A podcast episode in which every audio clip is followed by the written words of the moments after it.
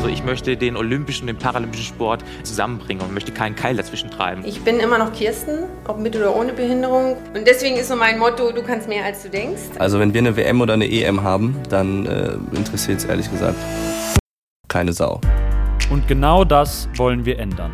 Wir sind Dorian Aust und Philipp Wegmann, Journalisten aus Köln.